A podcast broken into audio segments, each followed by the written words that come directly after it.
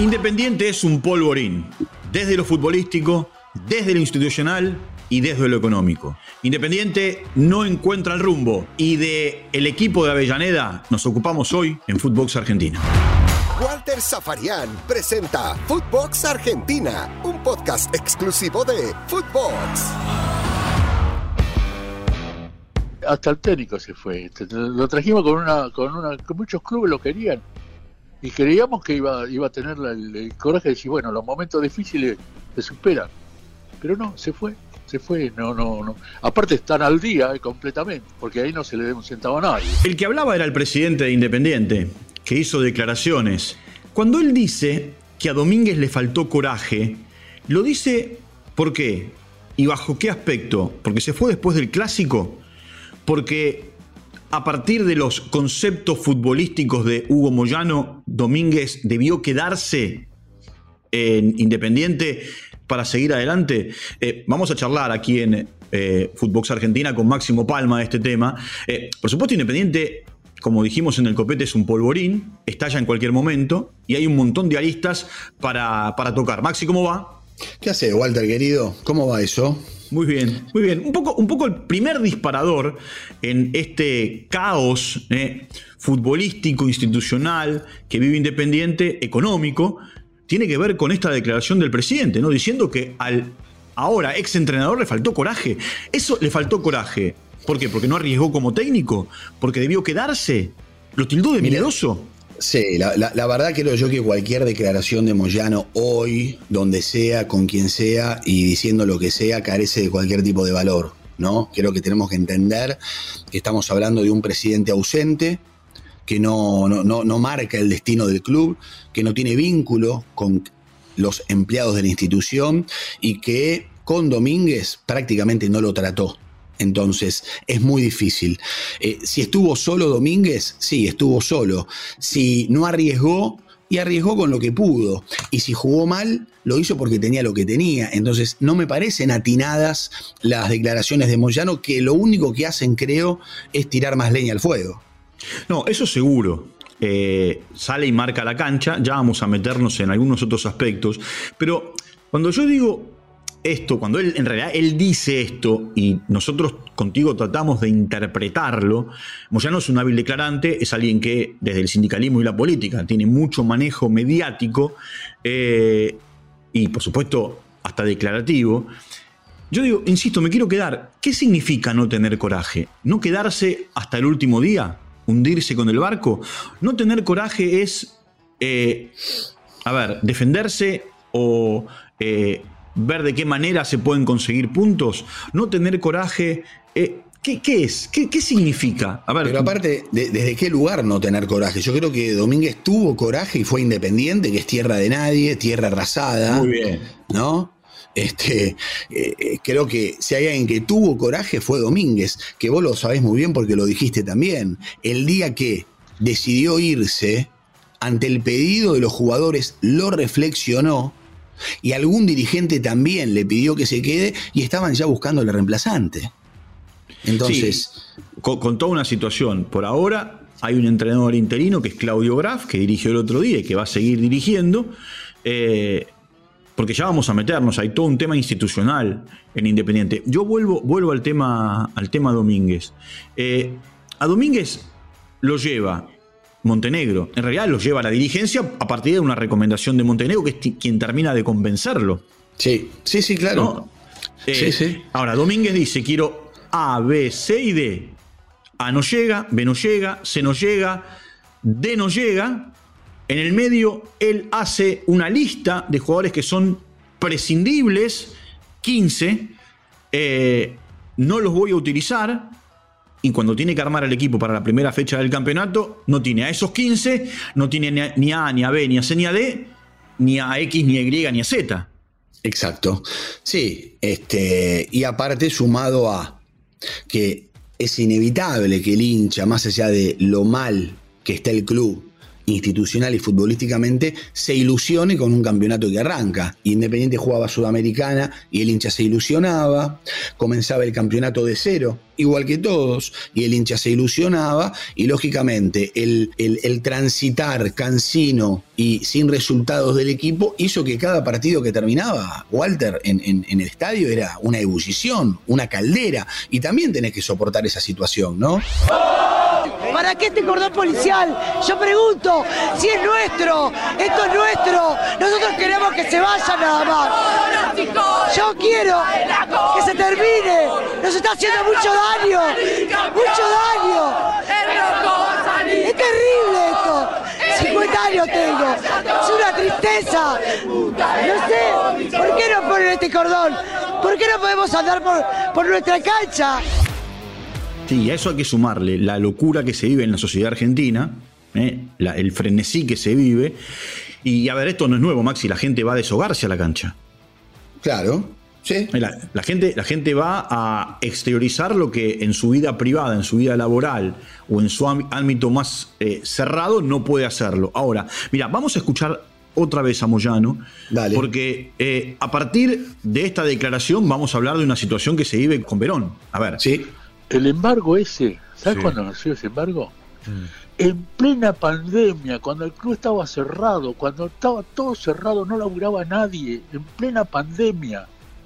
Aparece una comunicación de supuestamente el, correo argentino a un abogado que no se enteró nadie porque estaba cerrado, no iba a laburar nadie, mm. pero absolutamente nadie iba a laburar. Y aparece y después aparece una demanda por 6 millones de pesos, una deuda de 800 mil pesos la transformaron en 6 millones de dólares. Una locura. Me parece que es una maniobra bastante bastante difícil de entender, ¿no? Total. Por eso. Bien. Pero bueno, pero pero como como están reactivando todo y todo tiene algo que ver, ¿eh? se está reactivando todo junto. Por casualidad todo junto se está reactivando. Pero por eso, porque nosotros no, no, no nos corren con la, con nosotros vamos a hacer todo lo que corresponda, todo lo que corresponda vamos a hacer, ¿no es cierto? Para, para bien de Independiente. Y, si, si, esto que dice que quieren tanto Independiente, bueno. Es cierto que Verón jugó 11 partidos en Independiente, Maxi, pero quienes le firmaron el contrato son estos dirigentes. Es cierto que también hubo un director deportivo, o mejor dicho, el representante de un entrenador en ese momento, que era Holland, el representante era Fernando Hidalgo, que lo acercó, lo trajo a partir de eh, el andar del futbolista en otro lado. Eh, ahora, Moyano no puede decir la demanda llegó en pandemia, ¿viste? porque acá también existe una dualidad. Él le cae a Verón, eh, lo pone contra la pared, porque Verón le reclama entre 5 y 6 millones de dólares. ¿Y, cuál es el verdadero Moyano? ¿Es el Moyano que defiende al gremio de camioneros desde hace 40 años? ¿O es el Moyano que no quiere pagarle a un trabajador que le inicie una demanda?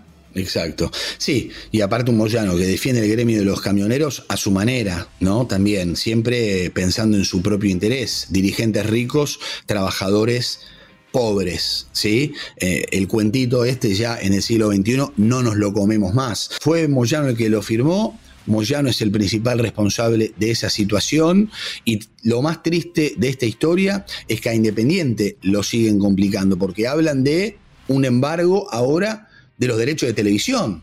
Es la última gota que cae de la canilla y en el único lugar donde pueden rascar la olla para tener algo de plata. Pero aparte, aparte, Maxi, los derechos de televisión no es que se los van a embargar en un año. Son derechos de televisión en un tiempo largo, porque aparte los derechos de televisión están especificados, la demanda es en dólares, eh, el dólar en la Argentina se dispara todos los días, eh, y por supuesto eh, Verón va a querer cobrar, y no es que va a querer cobrar en cómodas cuotas como si vos vas a una casa de electrodomésticos a comprar un lavarropas o una heladera. Totalmente, no, no, totalmente. Pero bueno, eh, más allá de esta declaración, porque aparte insisto, eh, poco ubicada en tiempo y forma. Porque vos imaginate el hincha de Independiente, que el otro día otra vez se manifestó como pudo, porque la barra también aprieta y no deja que la gente se manifieste, pero como pudo lo hizo que pide a gritos elecciones, que pide a gritos un cambio, que aparezca Moyano y diga esto, digamos. Eh, no, sé en qué, realidad está mirando Moyano. Mira, hace, hace un alto ahí. Vamos a escuchar otro, otro audio de Moyano hablando del tema electoral. Pero si está todo en condiciones, vamos, lo vamos a estar, pero no está en condiciones, porque eh, eh, eh, no, no es que es una persona. Cuando nosotros, en su momento, cuando nosotros hicimos la, la, primera este, elección, mm. había una, una, una agrupación que no estaba en condiciones. Y dijimos, no, no está en condiciones. Si la, la Junta Electoral lo, lo, lo, lo decide, estará, si no, no puede estar, porque para eso están las normas. Y ahí cuando él dice que no están dadas las condiciones, ¿qué condiciones? Si el mandato venció, él a fin de año, eh, a fines del año pasado, debió eh, llamar a elecciones. En realidad, antes, para que a fin de año hubiera elecciones. Eh, irregularidades, por supuesto, patrañas políticas, movimientos que se hacen en la justicia, hicieron que esto se postergara. Y después cuando él dice que no le debe Independiente un peso a nadie, sí, a Verón le deben 6 millones de dólares. Qué bárbaro. Sí, sí. Aparte, dentro de la irrealidad que seguimos hablando, que Moyano no observa, porque vive en otro planeta, firmar un contrato de esas características en el fútbol argentino, ¿no? Este, se terminó la época dorada de los 90 con contratos suculentos en dólares y demás. Demuestra una vez más eh, la poca capacidad administrativa.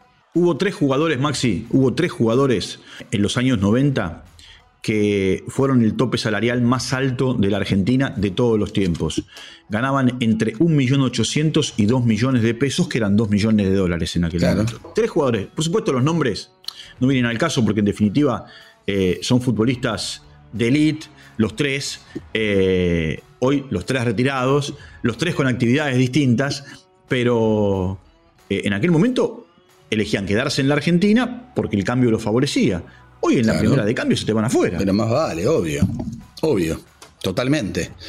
Totalmente. Y, lo estamos viendo en el fútbol de cada día, ¿no? Partidos de, bajo nivel, eh, conceptualmente aburridos. Pero bueno, volviendo al tema independiente, no le escapa esta situación y concretamente el fallo de la justicia no reconociendo lo que ocurría con un tribunal de primera instancia, haciendo lugar al reclamo de, Moyano, ya lo obliga, lo obliga al oficialismo urgente a llamar a elecciones, por más que Moyano diga que no están dadas las condiciones. La gente pide elecciones, lo necesita independiente y tiene que ser urgente, urgente definitivamente.